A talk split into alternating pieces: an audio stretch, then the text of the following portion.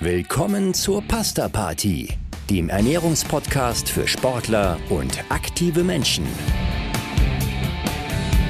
Unter dem Motto Nutrition meets Science dreht sich hier alles um die gesunde und zielgerichtete Ernährung.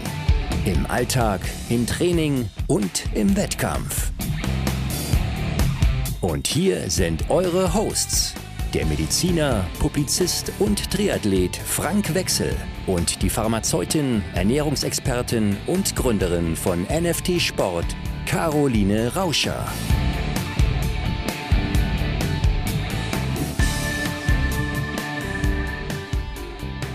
Hallo Caro, wie geht's dir? Alles gut, Frank, grüß dich. Wie geht's dir? Ah, mir geht's gut. Ich muss mir hier gerade noch so die letzten Chiasamen zwischen den Zähnen äh, äh, rausschlecken. du stimmst dich quasi schon auf unserem Podcast ein, oder? Ganz genau. Wir haben ja neulich eine Episode aufgenommen zum Thema Ernährungsmythen und haben ja da schon festgehalten, na, dieses Thema Superfoods, das müssen wir noch mal ein bisschen vertiefen. Und das ist das Thema der heutigen Episode. Ja, genau. Das machen wir heute. Und ich finde, das ist ein sehr interessantes Thema. Lasst euch einmal überraschen. Ja. Genau, Superfoods, die äh, riechen ja quasi danach, die schmecken danach. Das ist die gesunde Ernährung schlechthin. Ja, also besser geht es nicht gehen wir noch mal einen Schritt zurück. Was ist denn überhaupt eine gesunde Ernährung? Ja, wir hatten es ja schon in ein paar von unseren Episoden auch ange angedeutet äh, mit der gesunden Ernährung. Grundsätzlich ist eine gesunde Ernährung immer vielfältig, ist ausgeglichen, also nicht lastig in Richtung äh, Eiweiß, Kohlenhydrate, Fett oder wie auch immer, ist angepasst an den Menschen, an den jeweiligen Menschen.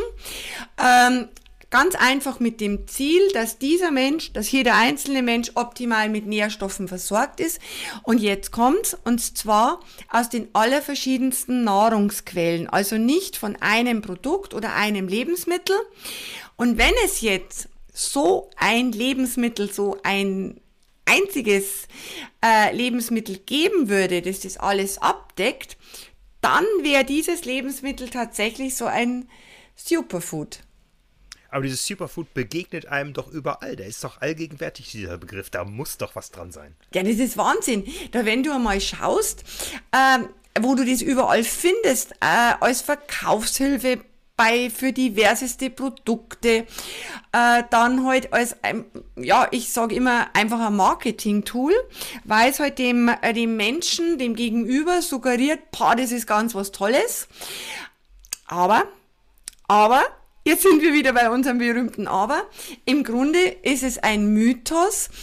Und äh, wenn man sagt, wer viel Obst und Gemüse isst, wer vielfältig ist, so bunt wie der Regenbogen, das gefällt uns ja einmal, so bunt wie der Regenbogen, weil das ja anschaulich ist, äh, ja, der ist ähm, mit ausreichend Superfood versorgt.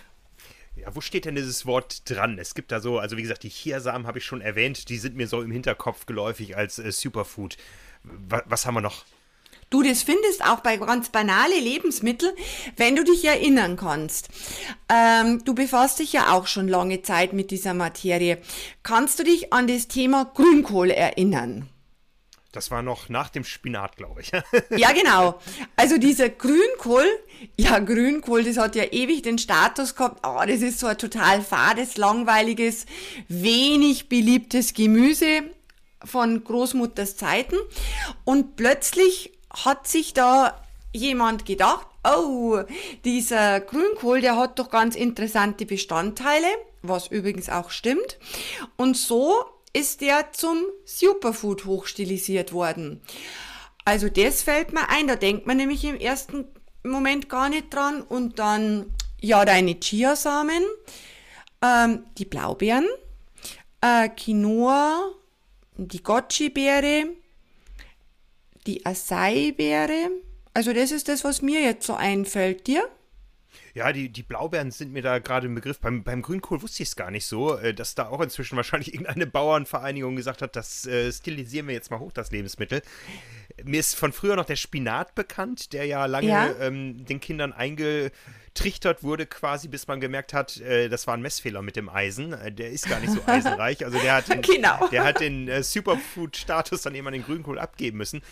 Die, bei der Blaubeere habe ich gerade so das Gefühl, ja, die ist die hatte mal so einen so so ein, so ein Superfood-Status und inzwischen ist sie so allgegenwärtig, weil es die ja in großen Packungen an jeder Supermarktauslage gibt inzwischen, meistens irgendwo aus Südamerika stammt oder so, also vom, von, zumindest von der Ökobilanz gar nicht mehr so super. Mhm. Ähm, aber dass, dass die irgendwie als gesund schlechthin dargestellt wird, das ist mir schon bekannt, ja.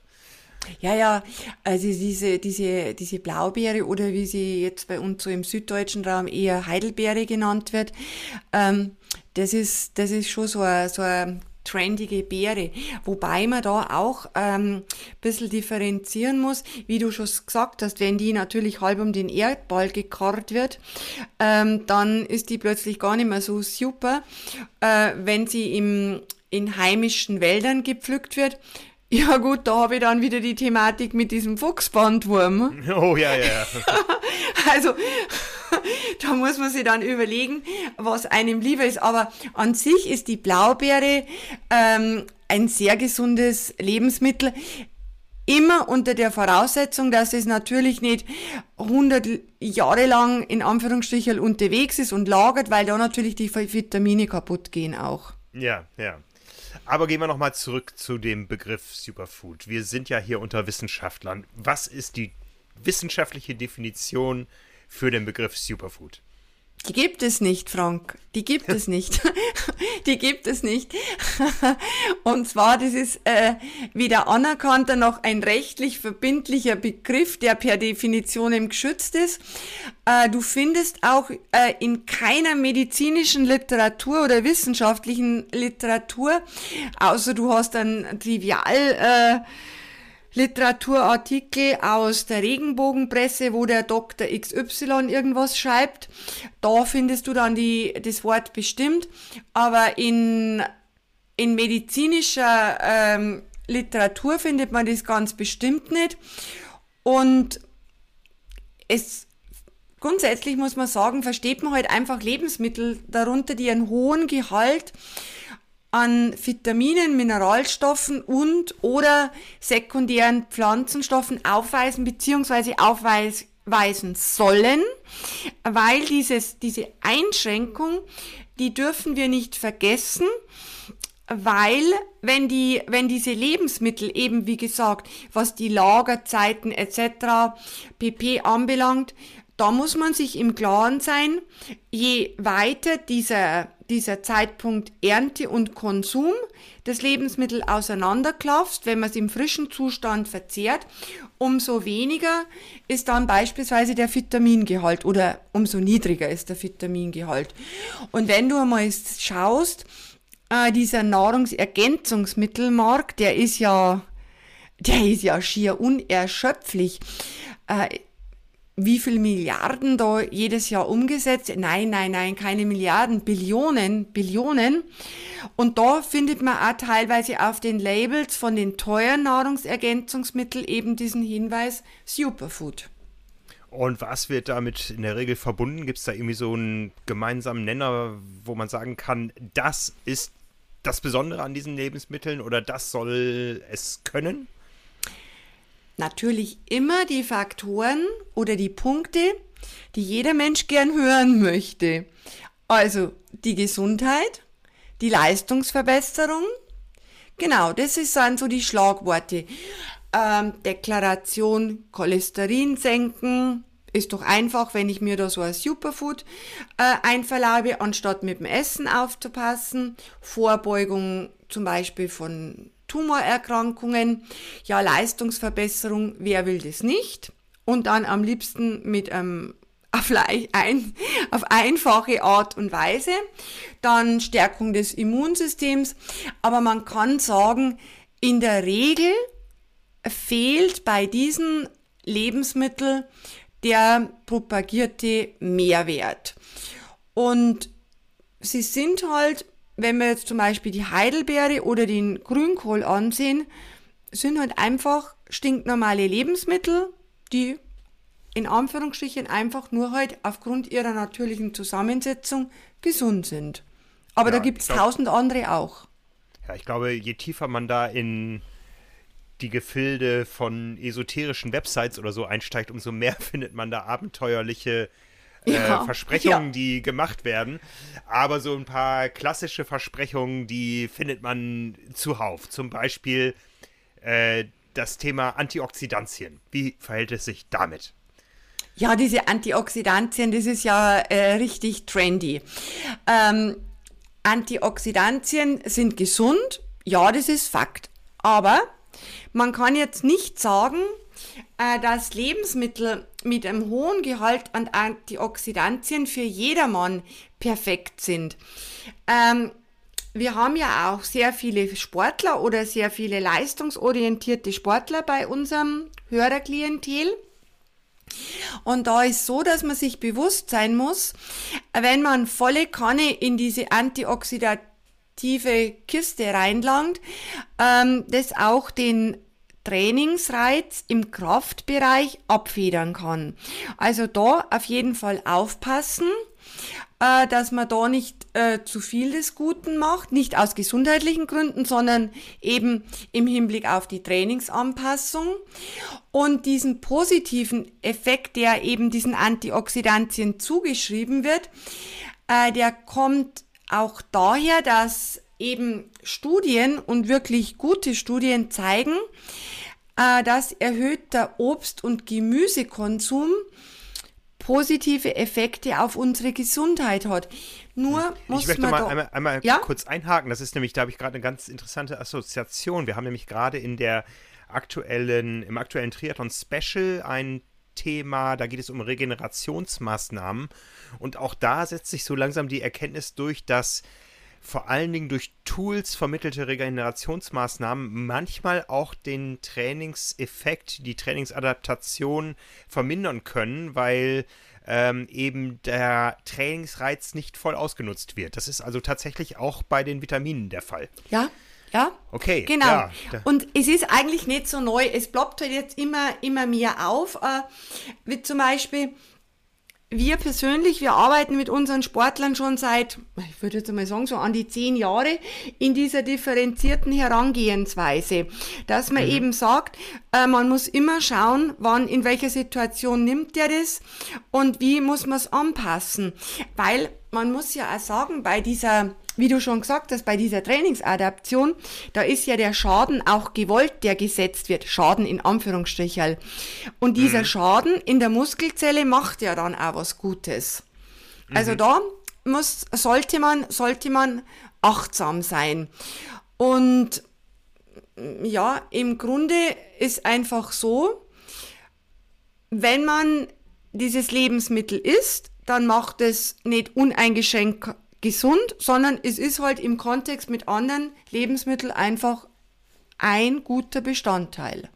Ja, das ist so ein bisschen wie es allgemein in der Sprache ist, das stellen wir gerade fest, auch so medial.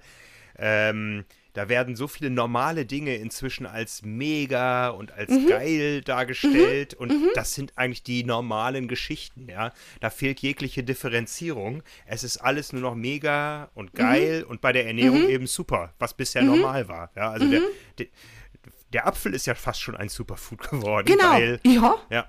Okay. Gut, da haben wir schon mal so ein bisschen die, die Begriffsklärung da, da abgegolten. Vitamine sind was Normales und was Gesundes, aber deswegen ist das Nahrungsmittel noch nicht gleich super. Genau. genau. ne? Also äh, können wir die, die Vitamine und die Antioxidantien, was ja äh, teilweise die Funktion von Vitaminen ist, ähm, da schon mal so ein bisschen beiseite schieben. Wie ist es denn mit der Nährstoffdichte? Die ist doch auch super, wo es super draufsteht. Genau, diese Nährstoffdichte ist auch so ein äh, Werbekriterium. Äh, mit dem Begriff äh, wird da auch gut geworben. Nur man muss jetzt sehen, im Grunde kann sich diese Nährstoffdichte ja auf sämtliche Bestandteile von einem Lebensmittel konzentrieren. Das kann jetzt zum Beispiel das Protein sein, also die Eiweißkomponente. Das können die Ballaststoffe sein. Und dann eben auch wieder, wie gesagt, diese Vitamine, Mineralstoffe. Also ähm, Aussagen, äh, dieses Lebensmittel hat eine hohe Nährstoffdichte, ist ein total unspezifischer äh, Begriff.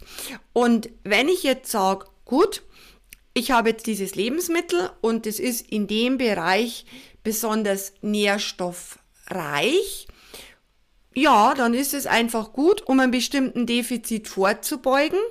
Aber, und es ist wichtig, es bedeutet nicht im Umkehrschluss, wenn ich mich jetzt in diesem Lebensmittel bade und nur noch dieses Lebensmittel esse, habe ich keinen Zusatznutzen für meine Gesundheit. Kann ich also, nicht auch sagen, meine, meine Schokolade ist auch per Definition nährstoffreich? Ja, nährstoffdicht? ganz genau. Genau, die ist auch, ne ja, genau, richtig. Und, und von daher muss man sagen, ähm, wenn jetzt ein solch ein Superfood besonders reichhaltig an einem Nährstoff ist, ein anderer aber nur geringfügig oder überhaupt nicht drin ist, dann nützt mir das Ganze nichts, wenn nicht ein zweiter, ein dritter, ein vierter, ein fünfter Superfood dazukommt. Also von daher ist es wichtig, da zu differenzieren. Und jetzt gehen wir wieder zu diesem uncoolen und cool gewordenen Grünkohl. der gefällt mir, weil der Grünkohl, der war nämlich echt absolut uncool. Und äh, dem, zudem sagt man ja, was ja auch stimmt, muss man dazu sagen, Pah, der hat Vitamin A, der hat Ballaststoffe, löslich, nicht löslich, der hat Antioxidantien, also du wirst schön, gesund und alt. Ja, aber wenn man genauer hinsieht, im Prinzip kann der Grün, Grünkohl nicht mehr als anderes grünes Blattgemüse oder andere grüne Kohlarten. Mhm. Ist so. Ist so. Okay. Also hat er nicht, nicht mehr und nicht weniger positive Effekte auf die Gesundheit, ja? Also. Nein, und über Geschmack sind wir ja bekanntlich sowieso nicht streiten. Ja, mir schmeckt er. Mir schmeckt er auch. In meiner Heimat isst man den mit Pinkel. Ja, genau, das ist so ein Nord norddeutsches. Was ist denn eigentlich der Pinkel? Was ist denn das? Das ist, äh, ich glaube, es ist eine spezielle Wurstsorte. Das kommt so eher aus dem Westfälischen. Man hört es meiner Stimme ja so ein bisschen an. Also, äh, meine Mutter kommt aus Ostwestfalen, wo auch, ähm, wer kommt daher? Die Ehrlich Brothers und ähm, mhm. hier unser, unser Moderator der Heute-Show. Äh, spricht genauso? Nö. Nein. Aber ich finde es ja nicht schlimm, wie der spricht. In der Region sagt man äh, Pinkel. Mhm. Genau, also da ist, glaube ich, die, die Wurst dann in dem mit dem Kohl mitgekocht, denke ich ja mal, oder? Ja, irgendwie so ist das, genau. Irgend so, ja. ja. Oh, jetzt, mhm. äh, ach, jetzt äh, oute ich mich hier gerade als nicht, nicht sonderlich heimatkundlich. von, daher, von daher gehen wir lieber zurück zu den versprochenen positiven Effekten auf die Gesundheit. Ja, was, was wird uns denn versprochen? Oder wo gibt, wo gibt, es, gibt es Studien, wo wir doch sagen können, hey, da ist was dran? Ja, mit Studien weißt du ja selber, wie es mit den Studien immer so ist, gell? Mhm, ähm, mhm. also es gibt jetzt einige Studien zum Beispiel, die zeigen tatsächlich positive Wirkung ähm, auf Herz-Kreislauf-Marker und Cholesterin, wenn man täglich in einer definierten Menge zum Beispiel die besagten Blaubeeren äh, konsumiert. Oder dieselben Effekte konnten gezeigt werden beim Verzehr von dunkler Schokolade. Oh, da danke ich dir sehr für diese Aussage. Schon, gell? Aber dann gibt es wieder Studien, die finden bei denselben Lebensmitteln keinerlei positive Effekte. So, mhm. das lässt jetzt den, den Schluss zu, dass es eigentlich wenig effektiv ist, von einem bestimmten Superfood äh, in größeren als den machbaren Mengen was zu essen. Weil, äh, wie du schon gesagt hast, die Schokolade, die dunkle Schokolade, die ist ein tolles Beispiel. Wenn man sagt, oh ja, ich möchte diesen, keine Ahnung, diesen Herz-Kreislauf-Marker Wert noch weiter verbessern über die Zufuhr von dunkler Schokolade, haben die ja gesagt, dass die so gesund ist. Ja, dann werde ich halt einfach fett und dann verschlechtern sich die anderen Marker. Also, die Dosis macht das Gift wie, wie, wie, wie überall, würde ich jetzt einmal sagen. Ja, das, äh, der Schluss liegt wirklich nahe, genau. Ne? Hm. Ja, gibt es denn auch klare negative Effekte? Ja, auf jeden Fall. Die über den Fuchsbandwurm bei der heimischen Blaubeere, die ich selber gepflückt habe, hinausgehen? Ja, du hast es vorhin ja schon angesprochen, auch wenn, wenn das Zeug um den Globus gekarrt wird. Ich finde, was die Nachhaltigkeit heute anbelangt, ist es bedenklich. Muss ja nicht sein. Mhm. Dann weiß man auch, äh, dass oft äh, erhöhte erhöhte Level an Pestiziden, Mineralölrückständen, Schimmelpilzen, ja, nachweisbar sind. Dann äh, auch Schwermetallkontamination beziehungsweise bakterielle Kontamination. Gut, man kann jetzt sagen, das geht bei den heimischen Lebensmitteln auch. Ja, ist richtig. Aber ähm, also das, was ich dann an Literatur auch schon gelesen habe, Gott, das Thema Schwermetalle, ist ja ein Thema, zum Beispiel äh, bei Lebensmitteln wie Quinoa und das war halt alles so aus dem nicht-europäischen Raum kommt oder aus Gegenden, äh, wo der Boden auch mit Schwermetallen schon kontaminiert ist. Mhm. Ähm, da hast du da einen Einblick, wie das so ist, wie wenn jetzt zum Beispiel meine Blaubeeren aus Südamerika kommen, werden die irgendwo hier noch getestet? Gibt es da irgendwo äh, standardisierte Verfahren, um die Qualität sicherzustellen? Die sind ja in der Regel dafür, dass sie A, Superfood sind und B, billig. äh, kann da ja nicht so viel Aufwand hinterstecken, die hier an den Markt zu bringen. Puh, das weiß ich jetzt auch nicht, aber ich glaube jetzt, also könnte ich mir vorstellen, ähm, gibt es bestimmt äh, Menschen, die das wissen. Wenn du dir jetzt zum Beispiel äh, eine, eine Blaubeere aus, ist jetzt egal, sagen wir mal Südamerika, bloß als Beispiel, äh, kaufst, vielleicht sogar mit, mit Bio-Label, ich glaube, da ist das alles Entscheidende dann, dass man überhaupt weiß, welcher Standard steckt hinter dem jeweiligen Bio-Label. Okay, ja, ja. Hm. Also das glaube ich ist so ein Punkt. Aber ich glaube, äh, dass diese Lebensmittel, diese super, super, super Lebensmittel auf keinen Fall mehr auf Nährstoffgehalt getestet werden. Ja. Vielleicht stichprobenartig für irgendwelche Untersuchungen. Aber da hast du schon recht. Äh, da ist die Frage aller Fragen, sind die dann überhaupt noch so super? Ja, ja. Da möchte ich kurz äh, erwähnen, ich habe einen Podcast gehört vor äh, zwei, drei Monaten irgendwie von NDR Info.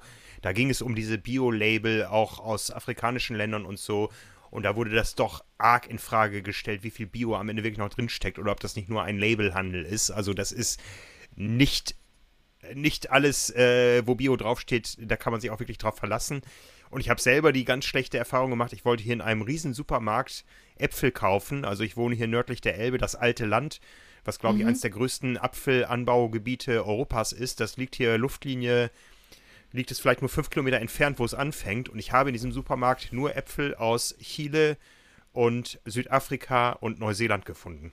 Wahnsinn. Keinen einen einheimischen Apfel. Ne? Wahnsinn, gell? Ja, dabei, dabei, äh, das haben wir ja schon auch mehrfach erwähnt, äh, regional und saisonal ja. ist doch eigentlich schon Superfood. Ja, also, also meine Meinung zu dem Thema ist, dass, dass allein schon diese, diese Punkte die, der Regionalität und der Saisonalität, dass die schon ähm, in einem großen Maß für einen hohen Nährstoffgehalt stehen. Wenn das dann wenn das dann auch vernünftig angebaut wird und wird zum Beispiel bei uns, wir sind, ähm, wir sind ja nicht weit weg von dem Nürnberger Land. Das ist ja so eine, so eine, so eine ganz klassische Gemüseanbauregion. Und äh, da wird das täglich dann auch geliefert, das Gemüse, teilweise auf die Wochenmärkte nur aus näherer Umgebung.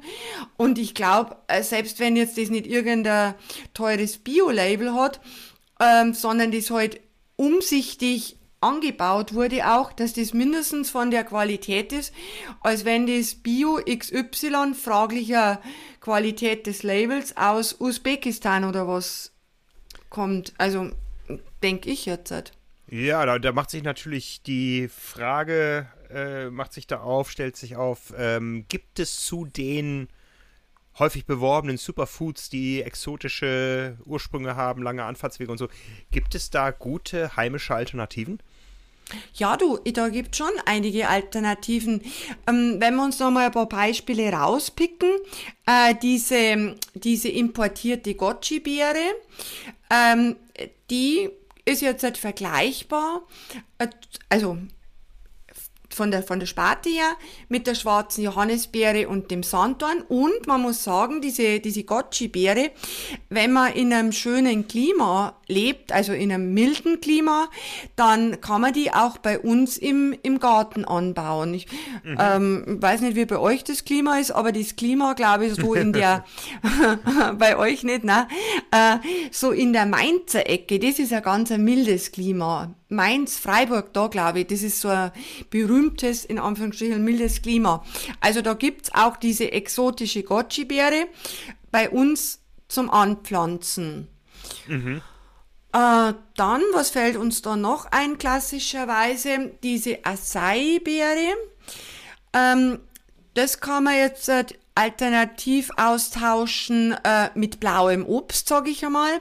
Also Blaubeere, Heidelbeere, äh, Blaubeere ist ja Heidelbeere, Heidelbeere, Brombeere, Pflaumen, also Holunder, alles, was diese dunkle Farbe hat. Und auch Gemüsesorten.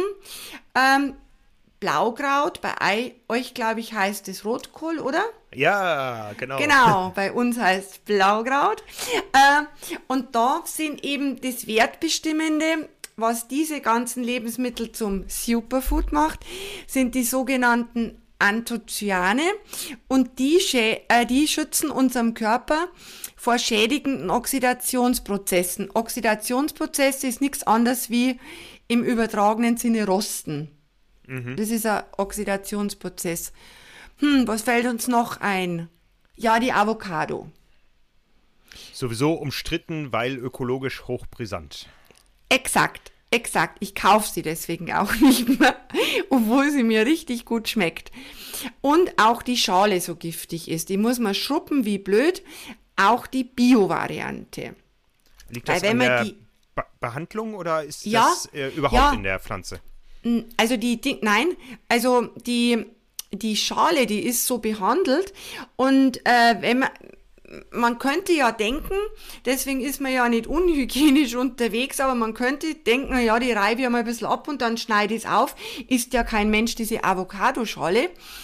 Ähm, aber das reicht dann, dass man äh, mit dem Messer, wenn man, sie, wenn man die halbiert, schon diese Kontamination ins Frucht Fleisch transportiert. Oh, okay. Mhm. Ja, da muss man aufpassen.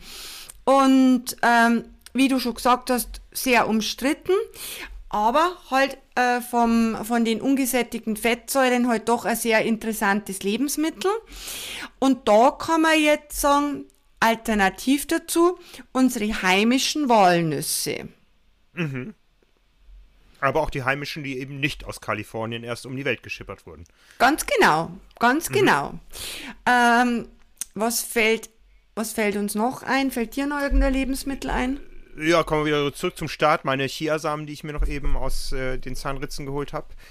Ja, deine Chiasamen. Die kannst, äh, die kannst du jetzt zum Beispiel alternativ äh, austauschen gegen Leinsamen, aber Frank, aufpassen, ähm, Leinsamen aus europäischem Anbau. Weil sonst ja. haben wir ja genau dieselbe Thematik. Dann, dann braucht man ja nicht, dann braucht man ja nicht austauschen. Ja. Bei, bei Leinsamen höre ich immer, die muss man schroten, um an die Nährstoffe ja. überhaupt ranzukommen. Ja, weil äh, die sollte man schoten, weil die haben eine sehr hohe Quellkraft. Und wenn du die aufbrichst, äh, dann kann das besser quellen. Aber da muss man aufpassen. Äh, wenn man das geschrotete Produkt kauft, da sind eben auch diese vielen äh, wertvollen Fette drin. Das heißt, das Produkt wird leicht ranzig.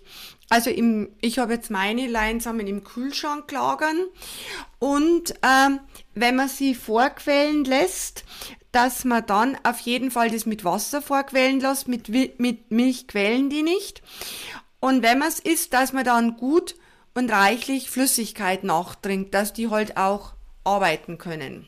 Ja, ja. Wie ist das mit so Szene-Dingen wie, also ich denke immer, es gibt in Hamburg gibt es Viertel, da findest du keinen Parkplatz, aber in jedem Supermarkt Quinoa.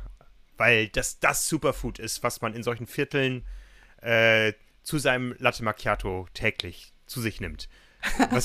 Ihr, ihr, seid ganz schick, das ist bei uns auf dem Land nicht so.